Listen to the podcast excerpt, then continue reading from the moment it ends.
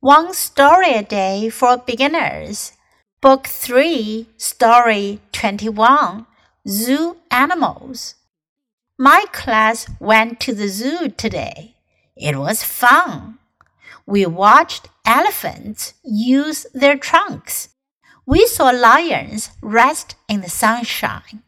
We watched polar bears swim in the water. We saw monkeys climb trees and birds fly through the air. But best of all, we watched a peacock fan his tail feathers. It was so beautiful. I want to see that again. 这个故事讲的是 zoo animals 动物园里的动物们。My class went to the zoo today. 我们班今天去动物园了。It was fun，很好玩。We watched elephants use their trunks. Elephant，大象，trunk，象鼻子。我们看到大象用它们的鼻子。We saw lions rest in the sunshine. 我们看到 lion，狮子在阳光下休息。We watched polar bears swim in the water.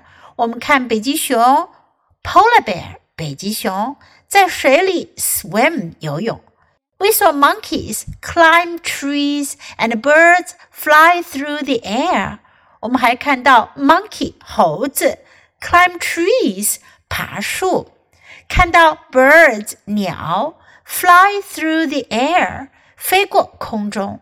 But best of all Best of all，最好的是，其中最好的是什么呢？We watched a peacock，我们看到一只孔雀 fan his tail feathers。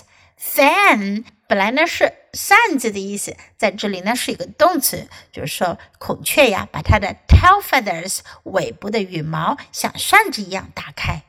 It was so beautiful，孔雀开屏，非常的美丽，beautiful，美丽的，漂亮的。